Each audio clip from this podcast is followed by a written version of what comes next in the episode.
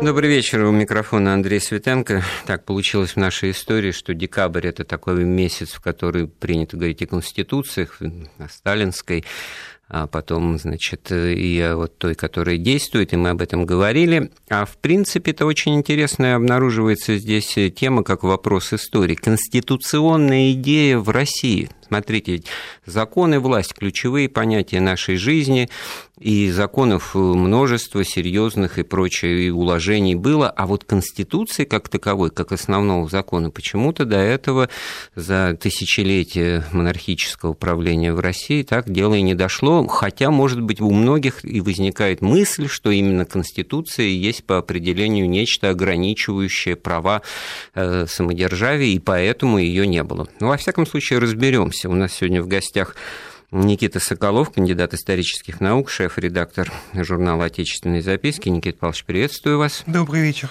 Нам можно звонить и задавать вопросы, свои размышления по поводу конституционной идеи. Уверен, обнаружится в ходе разговора, что были, были очень интересные, мягко говоря, поползновения в этом направлении. Почему они не осуществились? Телефон прямого эфира 232 15 59, код Москвы 495. 232 15 59, номер для смс-сообщений 5533, плюс слово «Вести» в любой транскрипции. Итак, конституционная идея. С какого рубежа начнем осваивать этот редут? Ну, прямо сначала, с первого опыта. А, первый опыт, безусловно. А, тут надо сказать, что э, Конституция многосмысленное слово, и под ней понимают, с одной стороны, а, вообще основные государственные законы, то есть как бы законодательство, регулирующее, устанавливающее все институты государства. Вот. Но в России э, там, с самого XVIII века э, слово это означает все-таки основной закон, ограничивающий самодержца в его неограниченном Ну и так правлении. это в сознании у людей откладывается, что конституционная монархия – это та монархия, в которой государь царствует, но не правит, это, пожалуйста, в Лондон, и вот там со всеми вытекающими ну, может последствиями. Быть, может быть, он даже и правит, но сообразуясь с народным представительством. Ну, ведь в этом смысле глубокий философский вопрос возникает. Любой закон так или иначе ограничивает права, или вот самодержится он вне, э, за скобками законодательного регулирования. Такое представление у нас тоже, наверное, об абсолютизме капитализме э, имеется. Да? А вот э, царь, государь, батюшка, матушка, они уж могут творить все, что пожелают, по своему разумению. Ну, все-таки э, государь исторически так в России понималось всегда, и это было, собственно, такое взятое на себя самодержавием ограничение само, что уж если закон писан, то государь не может его нарушить. Вот так вот даже, да? Да. В этом, в этом смысле императорская Россия, безусловно, была правовым государством. Правовое государство. Другое дело, что это было государство... Самод... России. Очень важный тезис да. сформулирован ну, для вот начала. там другое дело, что довольно часто это по, по греховности человеческой природы это нарушалось. Э, вот. вот, одно дело, греховность, слабость, там какие-то конъюнктурные рассуждения, чтобы поправить, но все таки понимаете, одно дело движение без правил, когда ездит по полю, куда вот забрело в голову, туда и повернул, да, газ, тормоз, я сравнение такое, значит, ну, очень да. актуальное, да, или все таки вот этот вот э, правило движения, оно Нет, и для Российский государь, там уже и в XVIII веке, а в XIX точно никак не был восточным диспутом, который по своему произволу мог творить все, что обозначили ту, ту крайность, которая он символизирует он был, безусловно... восточная диспутия. Да, да, где тираны произвольно тиран мог действовать. Какие-то умозрительные, да, или вполне конкретные китайские багдыханы, персидские шахи и прочие. цари угу. античности и дальше египетские фараоны. Хорошо, давайте, значит, вот... Но это мы как далеко упредем от наших... Нет, ну Осин. вот начало 17 века. Неужели о Лжедмитрии Первом зайдет речь? Ну, нет, все таки не о Дмитрий о, о концовке смуты, о событиях 1610 года. Угу. Вот, тут надо сразу оговориться, что традиционное общество, оно вообще живет неписанным законом, а обычаем. И для него этот устно... И слава богу. Да, и для него этот устно хранимый обычай э, гораздо существеннее и э, тверже установлен, нежели э, какие-то новации. А вот новации фиксируются в письменной форме.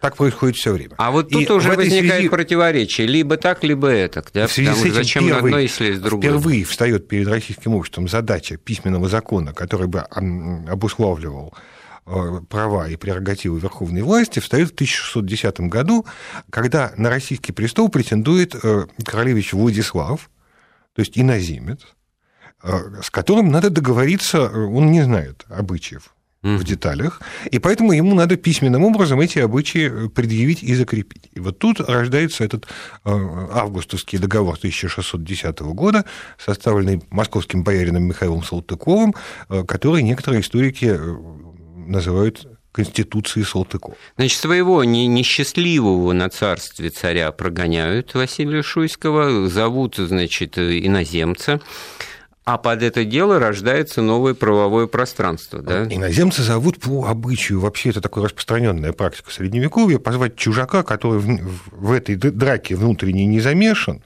и никакой партии не будет Но норовить. Это Крюрикович. Он да? никакой партии не будет подыгрывать, угу. поэтому как-то он будет судить праведно. Так что же э, за давностью времен? Мы, значит, вот призвание Рюрика воспринимаем так более-менее спокойно, значит, это проблема, это так Но сказать, нам неизвестны тогдашние ограничительные условия. А вот 1610 год, это же польско-шведская интервенция, это вообще утрата государственности, и все эти позорные предательские, получаются, изменнические договоры августа 1610 года. Ну, это все таки какая-то совсем пародийная трактовка смуты, нет, конечно. Угу. Смута – это гражданская война в русском обществе обществе, когда каждая из сторон искала себе союзника, одни звали на подмогу шведов и немцев, другие звали на подмогу поляков, но это внутренняя смута, ну, это я, внутренняя гражданская я война. Я не против, сразу скажу, да. навлекая на себя гнев и когда э, уже к 1610 году дошло до того, что московское боярство изолгалось в пух, никто ему не верит, э, даже церковь раскололась там, одновременно три патриарха. Ну и куда?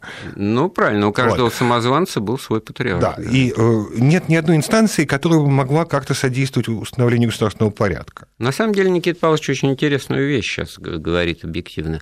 Это ежели вот устоялось и реализовалось бы правление царевича Владислава, да, или королевича Владислава, то, может быть, уже Россия с начала XVII века жила бы на конституционных, ограничительных для самодержца основаниях, и которые бы соблюдали и все последующие цари. Во всяком случае, им надо было уже что-то тогда менять а, легитимное, так сказать, устоявшееся и в традицию вошедшее. Да, безусловно. Вот в этом смысле э, Конституция э, Салтыкова, уж так его будем называть, mm. этот августовский договор 1610 года, э, он содержал очень важные пункты, ограничительные для а царской именно? власти. Значит, царь не мог принимать законы, не посоветовавшись с Думой, Угу. Это сильный ограничитель. Царь ну, преодолимый. Царь не мог э, ограничить своих время. подданных в гражданских правах. И эти гражданские права там перечислялись э, вплоть до права отъезда за границу свободного на, для учения и торговли. Вот так вот. Да. А спустя сто лет Это со слезами дворянских недорослей ну, на чужбину, да, ну, да, в общем-то, куда, в Англию, в какую-то эпохи смуты это совсем не то, что э, после ста лет э, романовской реакции 17 века и при ликвидации всех институтов, э, которые, собственно, в смуту утверждались. Ликвидация Земского ну, собора, ликвидация местного самоуправления. Уже, значит, дилемма нашей жизни. Все, ну, хорошее, условно, в кавычках, идет с Запада по вынужденным обстоятельствам. Да, совершенно нет. Слава но... богу, от этого этого мы оно и, чураемся этого. Оно и отсюда здесь замечательно изнутри растет. Совершенно без всякого... Салтыков вполне, так сказать, наш человек. То есть э, инициатива создания вот этих вот ограничительных условий был боя... принадлежит российской Род... элите, аристократии. Ну да, но только э, российская элита имела сложный состав. И это в те времена еще было памятно. Салтыкова – новгородский боярский род. Ну, новгородская по тогдашнему, много говорит, по тогдашнему да. времени они очень хорошо помнили, поскольку устная память была длинная, родовая, но они тогда очень хорошо помнили обычаи свободного Новгорода, это они ну, как-то от предков узнавали, и этот обычай Вот, был кстати говоря, вот вы знаком. будете высказываться, уважаемые радиослушатели, по телефону 232 15 59, код Москвы 495, имейте в виду, что в опыте исторического существования нашего государства были так называемой феодальной республики с выборным началом, с заведомым ограничением прав, так сказать, избранных лиц, их сменяемостью.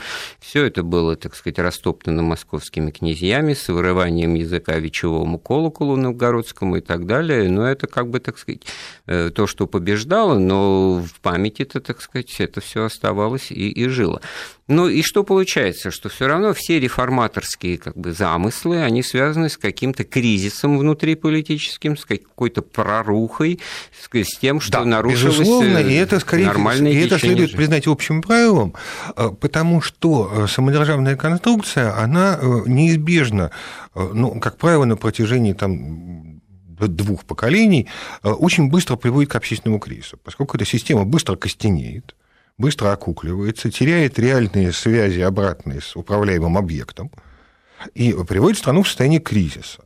Тогда возникает опять необходимость, начинаются вновь разговоры о том, что хорошо бы эту Э, самодержавную власть поправить и какой-то ей сообщить обратный сигнал. Ну, то, что в 17 году выходили люди с под лозунгом «Далось самодержавие», подразумевалось хлеба, мира и, значит, и свободы, да, потому что это как бы в одночасье нереализуемо, а вот тут-то можно что-то свергнуть ну, и, история... и думать, что появится на следующее утро хлеб, мир и, и свобода. Да история все-таки не в 17 году началась, и э, более того, история 17 года не может быть правильно понята без предыстории.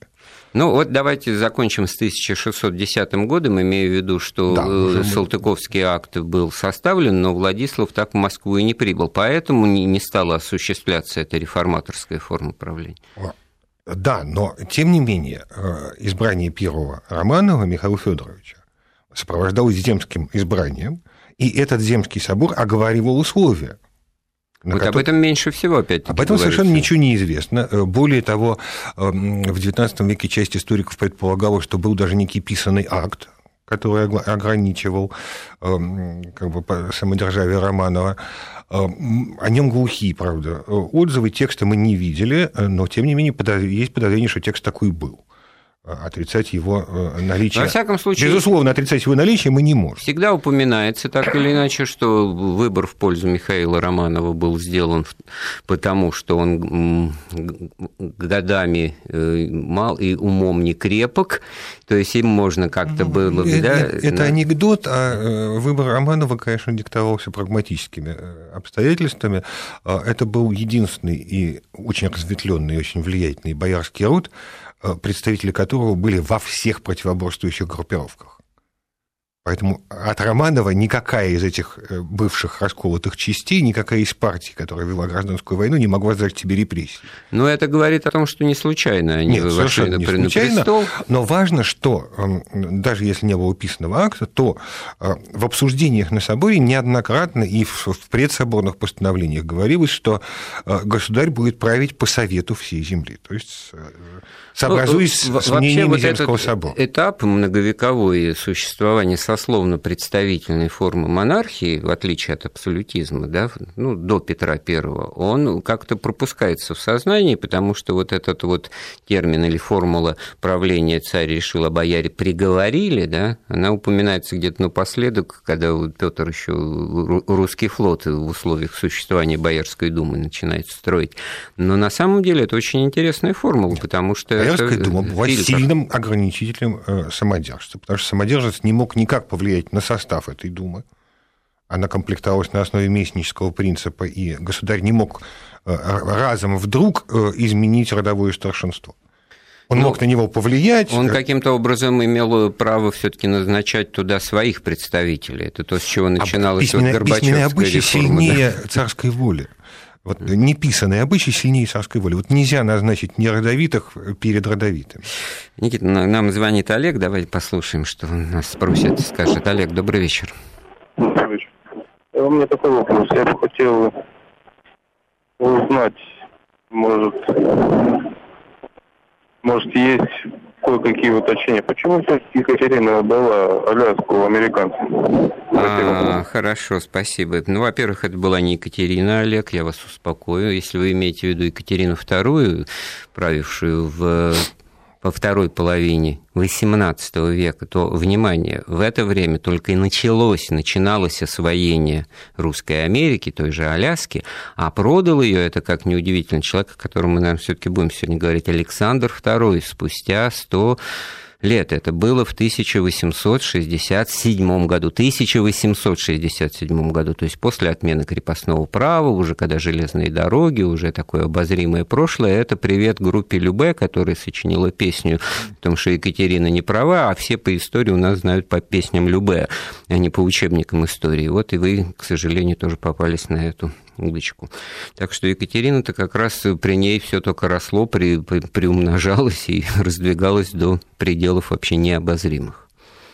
Ну, вернемся, значит, вот к Романовым, которые, как-то, я так догадываюсь, будучи избранными на трон российский при ограничениях, с этими ограничениями расправились.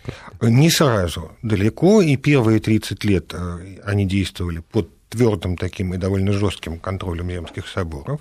Потом постепенно от этого контроля отделались, отделались от э, местного самоуправления.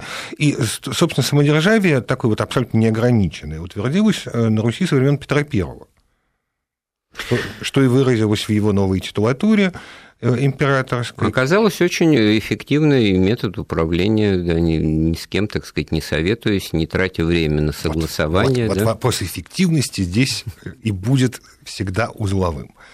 Э, эффективность на короткой дистанции, да, но потом оказывается, что это вот одна глава, которая всех ведет, она всего обнять не может, и очень скоро обнаруживается тупик. Так вот, э, теперь мы, значит, правильно делаем, что сразу начинаем о Петре Первом говорить. Это начало XVIII века, Россию поднял на дыбы, реформы, и, в общем, царь-реформатор, но главное реформаторское поле или поле для реформирования, принципы государственной власти, он так реформировал, что, боже мой, это консерватизм в чистом виде, абсолютистская форма правления, при которой, ну, хорошо, когда государь и мореплаватели и плотник, и академик, и герой, и вообще такая разносторонняя личность, как Петр, а потом-то появятся и совершенно другого потенциала люди, а у них вся власть, что называется, в, в руках. Э, он царь и бог и воинский начальник. Ну да, но только вот этот странный взгляд, что все пироги и пышки достаются реформатору Петру, они разрывно связаны с этим провалы, которые вынуждены были расхлебывать его наследники, они как-то упоминаются в следующей главе учебника, и на Петра они как бы не падают. А ну, а о чем речь? Ну как? Ну, он разорил русское крестьянство. Он разорил э, городское население. Он уничтожил э, естественным образом складывающиеся купеческие союзы э, и заменил их искусственными а, ну, государственными со средним гильдиями. классом, как бы, так Он сказать, абсолютно... Не ново, да? Он что... подчинил государству всю общественную жизнь, абсолютно этим парализовав. Но ведь всегда мы знаем, знаем, что крестьянин был беден на Руси. Крестьян, кому на Руси жить хорошо, кому угодно, кроме крестьянина. Да бог вами. Нет? Ну, крестьяне – это сословие. В этом сословии были очень разные люди. Были бедные крестьяне, а были такие, которые э, гоняли баржи с солью по Волге, были крупные предприниматели. Это ну, Сословная граница совсем не означает богатство, как были бедные дворяне. Ну, были бедные дворяне, богатые крестьяне, но все-таки правильно ли так у меня отложилось, что на круг, ну, три четверти всего крестьянского сословия были в подушном окладе, то бишь в крепостной зависимости. Вот этот подушный оклад... А подушный оклад не связан его же платили, Его же платили, кто его же дворяне платили за имеющихся у них в наличии крестьян, да, отсюда там и все эти аферы Чичикова ну, с умершими да. душами, да. Ну, мне просто очень интересно, значит, Никита Павлович, вы считаете, что вот до Петра Первого крестьянство это ну, нормально жило, потом он его каким-то образом ограбил, да, и на это... Значит, э, ну, уже раз мы о крестьянстве заговорили, то, э, во-первых, э, Петр занимался чрезвычайно решительно архаизацией сословной сетки. Вот он приводил ее в более примитивное состояние. И, в частности, он уравнял крестьян с холопами. Угу. Вот ровно введением подушной подати крестьяне были уравнены с холопами, потеряли часть гражданских прав. Холопы – это люди, находившиеся в услужении у Это своих... просто, так сказать, рабы. Ну, рабы-рабы, а по, добровольное по, холопство, говоря, да. это, же, смотрите, кров над головой, одежда, стол, так сказать, и сиди, значит, на воротах э, Да, но правовое... Другое дело, что оно могло быть срочное и до жизни владельца, но правовое положение – это рабское положение холопа. Ну, зато обеспеченная с точки зрения, сытая. это там социальный зато пакет, сытая. как бы сейчас сказали. В 17 веке есть, многие дворяне записывались в холопы, это было нормально. О, очень интересная вещь. Что, значит, Государева служба была очень тяжела, а жить за хребетником в холопстве у большого боярина было сытно и спокойно. Ну, так, может быть, Петр тогда и прав был, так сказать, примитизируя, как вы сказали, а можно сказать, оптимизируя он, лишние звенья. Он для своих э, коротких целей, ближайших, для завершения чрезвычайно тяжелой Северной войны, был, может быть, и прав, он ее успешно завершил. Но при этом он создал такую конструкцию э, социальную и э, политическую, которая не могла действовать без него. И она тут же рухнула через следующие э, буквально пять лет. И, mm. и уже в 1730 году опять встает вопрос о Конституции и о преодолении и ограничении монаршего произвола. Значит, вот очень интересная вещь. Во-первых, э, то, что сильное единоличное правление заканчивается вместе с жизнью сильного единоличного правителя и дальше не, не, не реинкарнируется автоматически. Хотя какой-то вот э, постпериод э, загнивания, в данном случае через царствование Екатерины I, его супруги, да, потом Петра II, его внука, и потом только выливается на третьей смене власти за короткие там, пять лет на Анне Иоанновне, которые уже четко, вот, грубо говоря, современным языком выкатывают кондиции, да, на каких да. условиях она приглашается на русский престол. Она человек, в общем-то, западной культуры и не удивляется, потому что такого восточного деспотического управления... Ну, там, скорее, там скорее другое обстоятельство было важно. Она была очень при бедном все-таки хозяйстве. Вот. А приглашали ее на один из самых богатых Герцогиня Курлянская, да. это Курлянская, территория Латвии. Не вся, а даже не, не вся. Не, не, небольшая ее часть. Это очень мелкое и очень бедное по тогдашним понятиям княжество. Вот, а звали ее на один из самых богатых и блестящих престолов Европы. Ну, и, ради, и ради этого она готова подписать ну, все, что угодно. Тут только надо уточнить, что звали ее не потому, что она подходящая, согласная на эту фигуру была, она все-таки по престолу наследием всем этим династическим правилам, она приоритет обязательном порядке претендовала на трон, она ну, была... Нет, а, кандидатура Елизаветы обсуждалась тогда же. Это... Она была... Вот сейчас у меня что-то выпало из головы. Это э, Иван Иван V, э, да, который старший брат Петра I, единокровный, папа у них был один, мама разные, из Милославских, значит, вот у них было первенство по наследованию престола с точки зрения вот прав династических и монархических. Поэтому вот Елизавету э, как бы по боку все, так сказать. Ну да, но поскольку с женскими правами была некоторая трудность, то обсуждался тогда же э, возможность Елизаветы сразу на престоле. Но почему-то вот решили именно э, герцогиню Курлянскую, она была склонна и готова подписать эти ограничительные вот на, на самом ключевом моменте в русской истории, когда Россия опять-таки в полушаге, даже в миллиметре стояла от принятия каких-то конституций, конституционных актов. Мы делаем перерыв в нашей программе и будем слушать новости.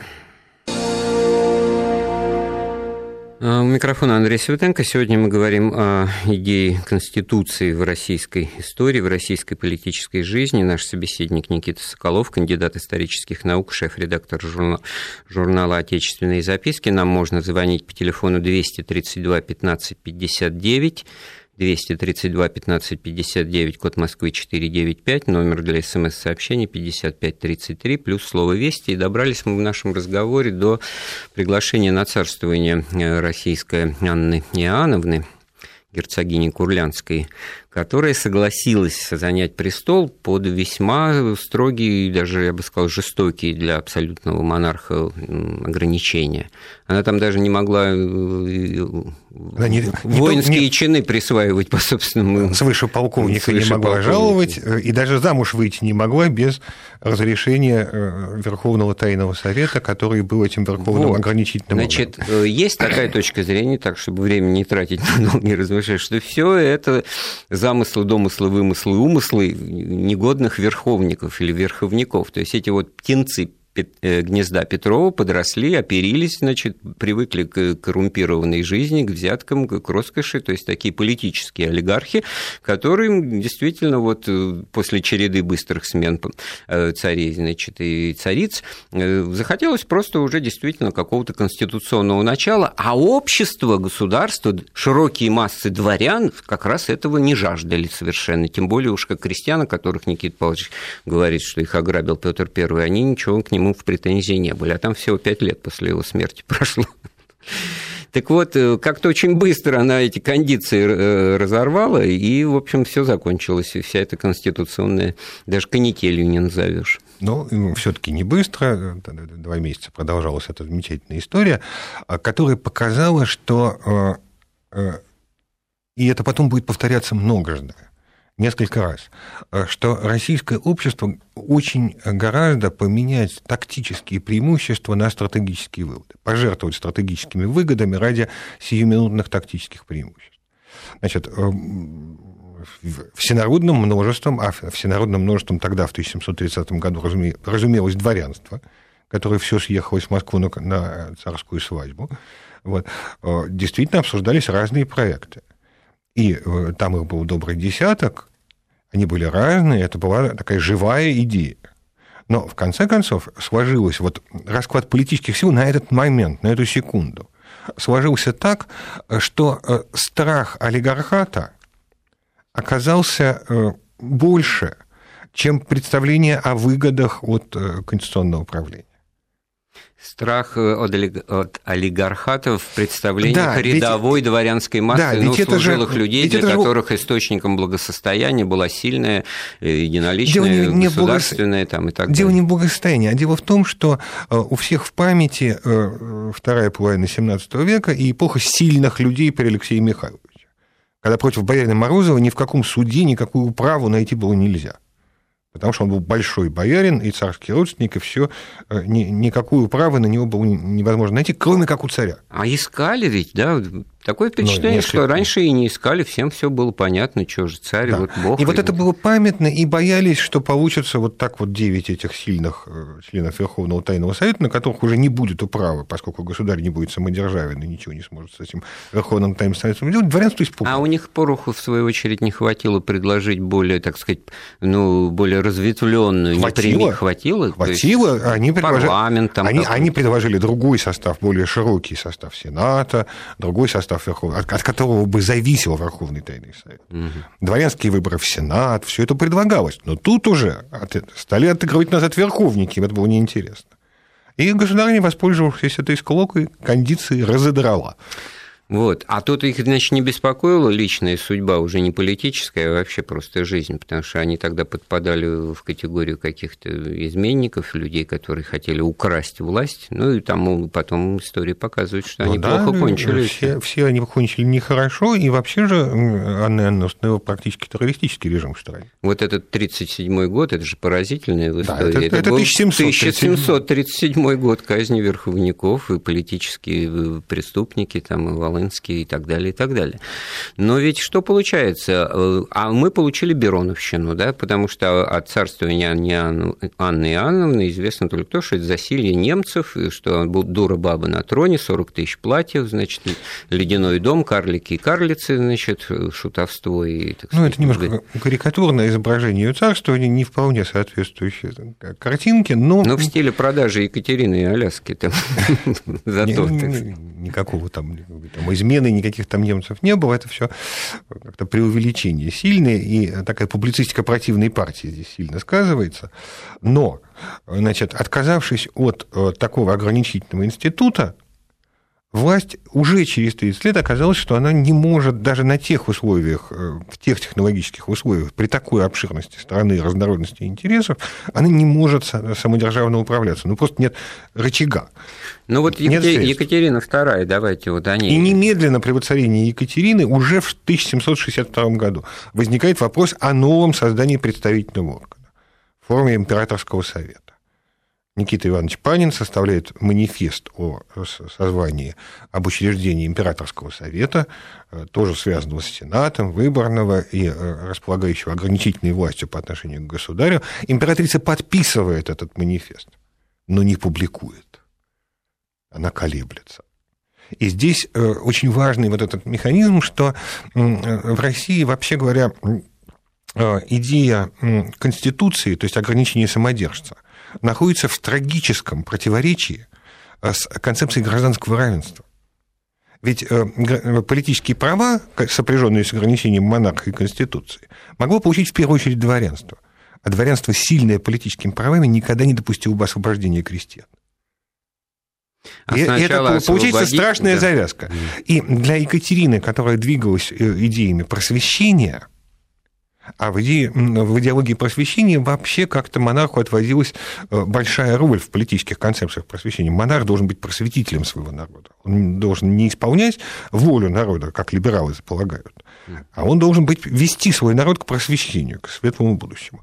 И поэтому для Екатерины это было чрезвычайно тяжело. Вот, нет. Но она же все-таки сделала следующий шаг и созвала уложенную комиссию. Уложенная комиссия имела отношение только к упорядочению законов, но никоим образом не к ограничению ну, пред парламентом ее неправильно Нет, нет уже никакое ограничение самодержания не, не обсуждал. Ну, во всяком случае, в эту комиссию уже выбирали представителей разных сословий, в том числе даже и черносошных крестьян. Да, но все равно свободных. это уже больше, был, больше походило на земский собор там, начала XVII века, где э, всякое сословие отстаивало свои интересы, но никак, никоим образом не претендовала на ограничение верховной власти. Ну и получили, получается на круг, вот ее самое длительное царствование, это то, что она сосредоточила внимание на детализацию узаконений, которые бы наводили порядок и ответственность там, в местном самоуправлении, на губернском уровне, то есть вот всю эту властную элиту все таки построить по правилам, а уж для себя самой, ну, действовать, как вы сейчас сказали, на началах просвещения, безусловно, она же не просто переписывалась там с Вольтером, Вольтером и Дидро, это же действительно был человек определенных, очень просвещенных и либеральных взглядов. Но тут уж я сама со своей совестью договорюсь, ладно, вот в этой стране по-другому не получается. В результате все, все осталось как бы вот даже э, ей опять-таки эту Аляску помнят оста... почему-то, а все остальное нет. Э, и все осталось э, в административно-политическом устройстве как было, при том, что обстоятельства жизни сильно менялись. Э, выходит на сцену совершенно новое сословие с новой силой, промышленный, торгово-промышленный класс. Э, э, Европа начинает двигаться в связи с этим новыми идеями, которые обеспечивают работу этого класса эффективную.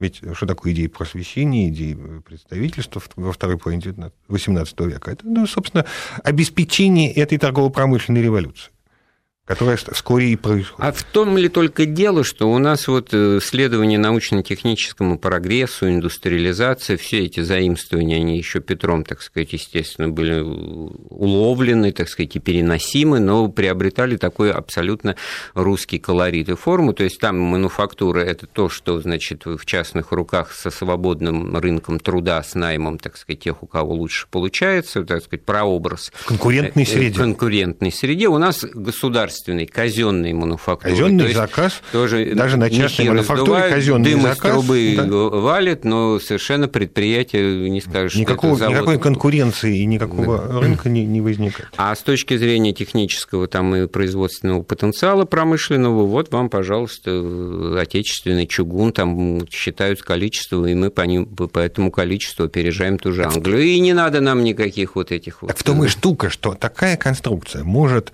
э, позаимствовать заимствовать что-то уже готовое, но оказывается неспособной к э, творчеству нового. Догоняющий режим, она в этом смысле она самое сильное, то, что... в догоняющей ситуации. Ну, вот, э, классический пример это уже из советского времени, когда все силы были брошены там, в конце 80-х, 70-х годов на химизацию сельского хозяйства, а оказалось, что надо было э, как бы довериться тем ребятам, которые в гараже собирают персональные компьютеры, когда они соберут персональный компьютер, и биологи начнут считать на этом компьютере гены, то не надо будет никакой химизации. То есть линия развития оказалась в другом месте, нежели одна голова ее может углядеть. Ну, еще и раньше поэтому выигр... индустриальная эпоха, да, и поэтому, сталинские. Безусловно, и поэтому выигрывают что... те конструкции социальные, которые позволяют свободную конкуренцию разных проектов будущего. И вот э, получается, что Екатерина II, ну, самый достойный, самый ожидаемый человек, который мог бы ввести Конституцию, такие вот Распустила законы. уваженную комиссию, потому да. что в ней со свою передрались Оказалось, что из-за права владеть крепостными Классовая ограниченность э, российского общества была просто удивительна. Все только начинали тянуть одеяло на себя, и она сама об этом с грустью писала, что там невозможно никакого не то что консенсуса, а вообще согласия при обсуждении найти. Все ну для... да, и под предлогом войны с Турцией комиссию распустили, больше не собирали, и дальше страна опять жила без уложений. Но потом грянуло Пугачевское восстание, и идея как бы заглохла сама идея собой. Идея заглохла. Хорошо, а потом, ну, пропустим Павла Первого, значит, Александр Первый, вот внук, воспитанный Лагарпом, человек, восхищавшийся там французской революцией, ну, либерал, либерал, так сказать, трижды подчеркивается, да, и, в общем-то, так сказать, опять-таки, поползновение к созданию какого-то свода законов а Конституции, ну, Спиранского достаточно вспомнить, были, и опять ничего не получилось. Тут-то почему? Опять ровно потому, что тактические э, краткосрочные выгоды были предпочтены длинносрочным. А, ведь э, почему, собственно, отказались от плана Спиранского? Э, Спиранский подготовил проект к уважению государственных законов, абсолютно конституционный, там разделение властей им предусматривалось, полнота гражданских прав для всех подданных российского императора, и в предусматривалось и формальное ограничение прав государя. Да, но мы прервемся, послушаем новости, а потом вернемся к вопросу о конституционной идее в России.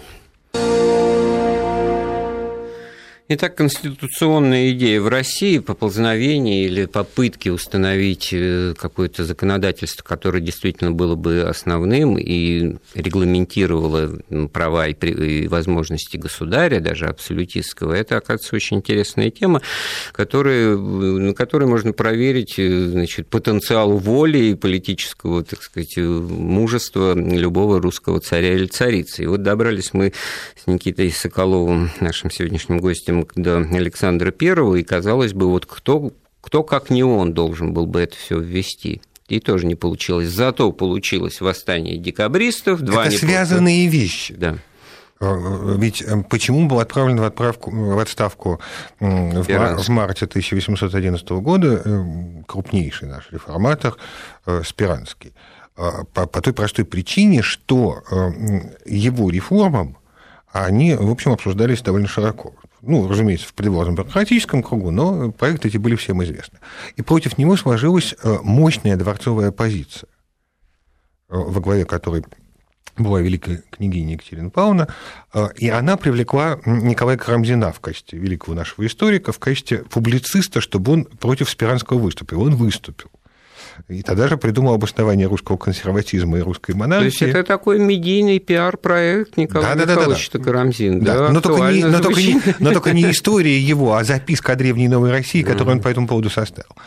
И э, государь, понявший, что продолжение и вообще введение в полную меру реформы Спиранского, а часть была проведена был создан Государственный совет, были учреждены министерства, часть реформы Спиранского в административной части была проведена.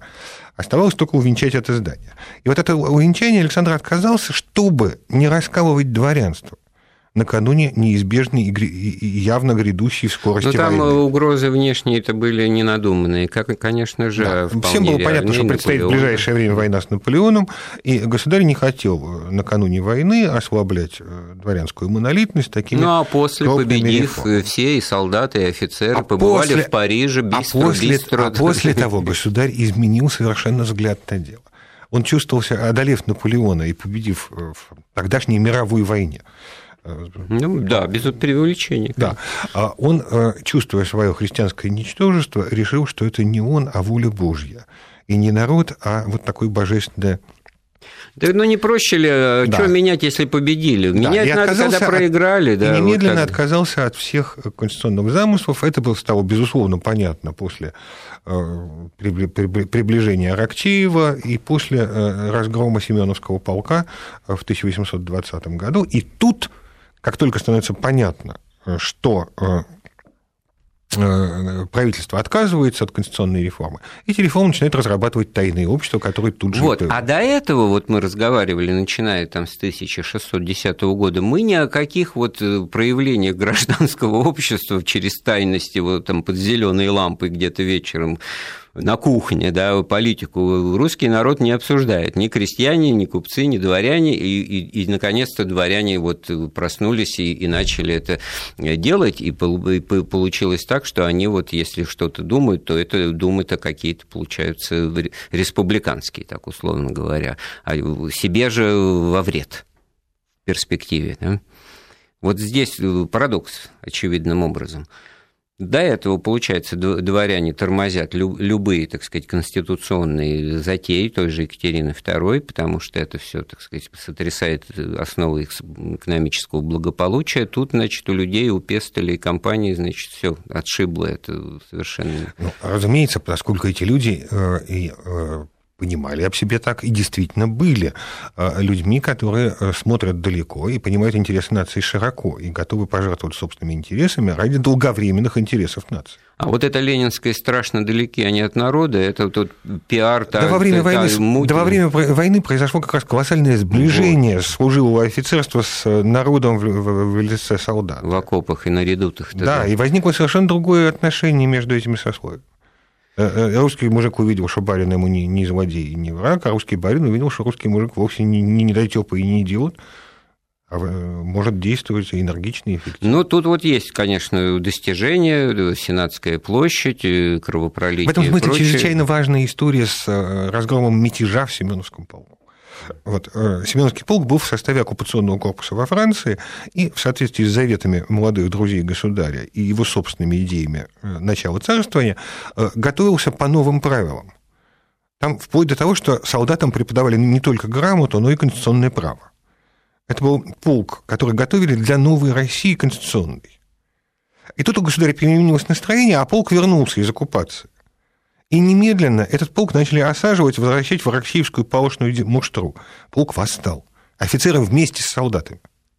Вот это удивительная вещь, явно, так сказать, недооцененная в рассказах о нашей да, истории. И, и, и, ровно когда, и ровно когда был получено, сказать. Да. И ровно когда жесточайшим образом были наказаны все участники этого возмущения, впрочем, вполне мирного. Угу но они были наказаны жесточайшим образом. Вот тут тайные общества перешли Рубикон к да, перейден Тут был. тайные общества перешли к модели мятежа и подго... начали готовить конституционные проекты для мятежа. Ну, и в результате восторжествовала консервативная линия, ничего не менять, благо Наполеона победили, вот эта конструкция, так сказать, послевоенного мира, Священный Союз, там, 15... 1815 года, и благополучное, в кавычках, 30-летнее царствование, получается, э, Николая I, так сказать, уже в которое, ну, давно пора бы уже отменить это крепостное право, а тут даже все наоборот гайки только завинчивается. И потом следует поражение в Крымской войне, потому что англичане уже кирпичом ружья не чистят, не чистят. а у нас все еще, значит, заряжается с казенной и, части. И парусный флот не может бороться с паровым. То есть вот вящий, самый яркий пример того, что почивание на лаврах после победоносной войны приводит и нежелание что-либо менять, а попытка все это закрепить на века. Система, управляемая одной головой беспрекословно, проигрывает тем системам, где разные головы могут толковать о разных путях движения Хорошо, в успеем все таки о потенциале изменений Александром II, царем-освободителем. Да, смотрите, если перечислять все эти реформы, то это вот какая, зачем там еще какая-то конституция? Крепостное право отменил, судебно-правовую систему реорганизовал так, что мы вырвались вперед по уровню свободы и демократии, представительное судопроизводство, там, адвокатура, независимый суд. Абсолютно, действительно. Блестящие реформы. Блестящие, да. Земское самоуправление. Нет вопроса этого ЖКХ, это все на местном уровне решается, это фонды находятся. А я вам скажу так, что строительство фекалипровода, цивилизационные демократические начала в обществе увеличивают в разы просто по факту его сооружения, как показывает опыт. И, и вот на стадии принятия какого-то, какой-то конституции народовольцы его все таки убивают, потому что он там ехал в это, как раз вот э, так, по уби... набережной так что-то подписывают. Убивают его, в конце концов, э, народовольцы не за реформы, а за отказ от их продолжения. Ведь э, как только начинается действие земских учреждений, тут же немедленно огранич... Э, обнаруживается ограниченность этих возможностей. Земства уже действовали только в рамках губерний, вот. Но ясно, что есть вопросы, и немедленно они возникают, вопрос народного продовольствия, так называемого, на случай неурожайного года, когда требуются солидарные действия нескольких губерний, земств нескольких губерний.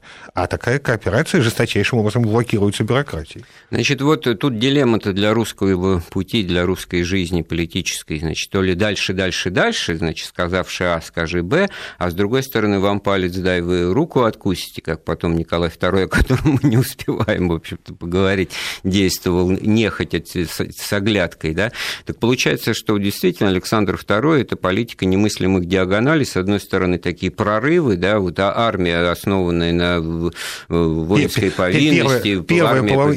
Первая половина царствования реформы, потом после 1866 года, после первого покушения Каракозова, угу. испуг, и попытка э, устроить откат вместо продолжения. Вместо закрепления и увенчания попытка э, подзаморозить и подзаветить гайки. Ну да, наверное, он подошел к нему, говорит, это... ты, ты поляк, он промахнулся, да? Он говорит, не поляк, я русский там, ну, да. мещанин. вот, это, вот попыт... это испугал. И вот эта попытка э, завинтить гайки, при помощи школьной реформы, административного ужесточения, цензурного ужесточения, она вызвала такую негативную реакцию, что требования народовольческое созыва учредительного собрания готовы были поддержать самые консервативные люди. Вот чрезвычайно характерный разговор Достоевского с Катковым. Это 79 год, когда э, народовольцы уже вовсю ведут охоту на царя. А вот скажите, говорит Достоевский Катков, вот если бы мы сейчас с вами увидели бомбиста, вы бы пошли в полицию? Нет, сказал Катков, не пошел бы. И я бы не пошел, сказал Достоевский. То есть, вот ужас в том, что э, легальное, благонамеренное общество готово поддержать бомбистов ради изменения политической системы. Это крах системы, это ее кризис. И можно здесь, во всяком случае, понять логику действий Александра II, который, получается, значит, находил какие-то, ну, что-то провозглашает, что-то отменяет, а в него стреляют, да, получается, логика... Так выход только один – устроить народное представительство. И был призван э, в качестве главы чрезвычайной комиссии, управляющей административной, э, Лорис Меликов, который немедленно сочинил проект призыва выборных в Государственный совет. Это Конституция Лорис Меликова. Ей бы тогда русское общество совершенно удовлетворилось бы. Не нужно было пока никакого парламента.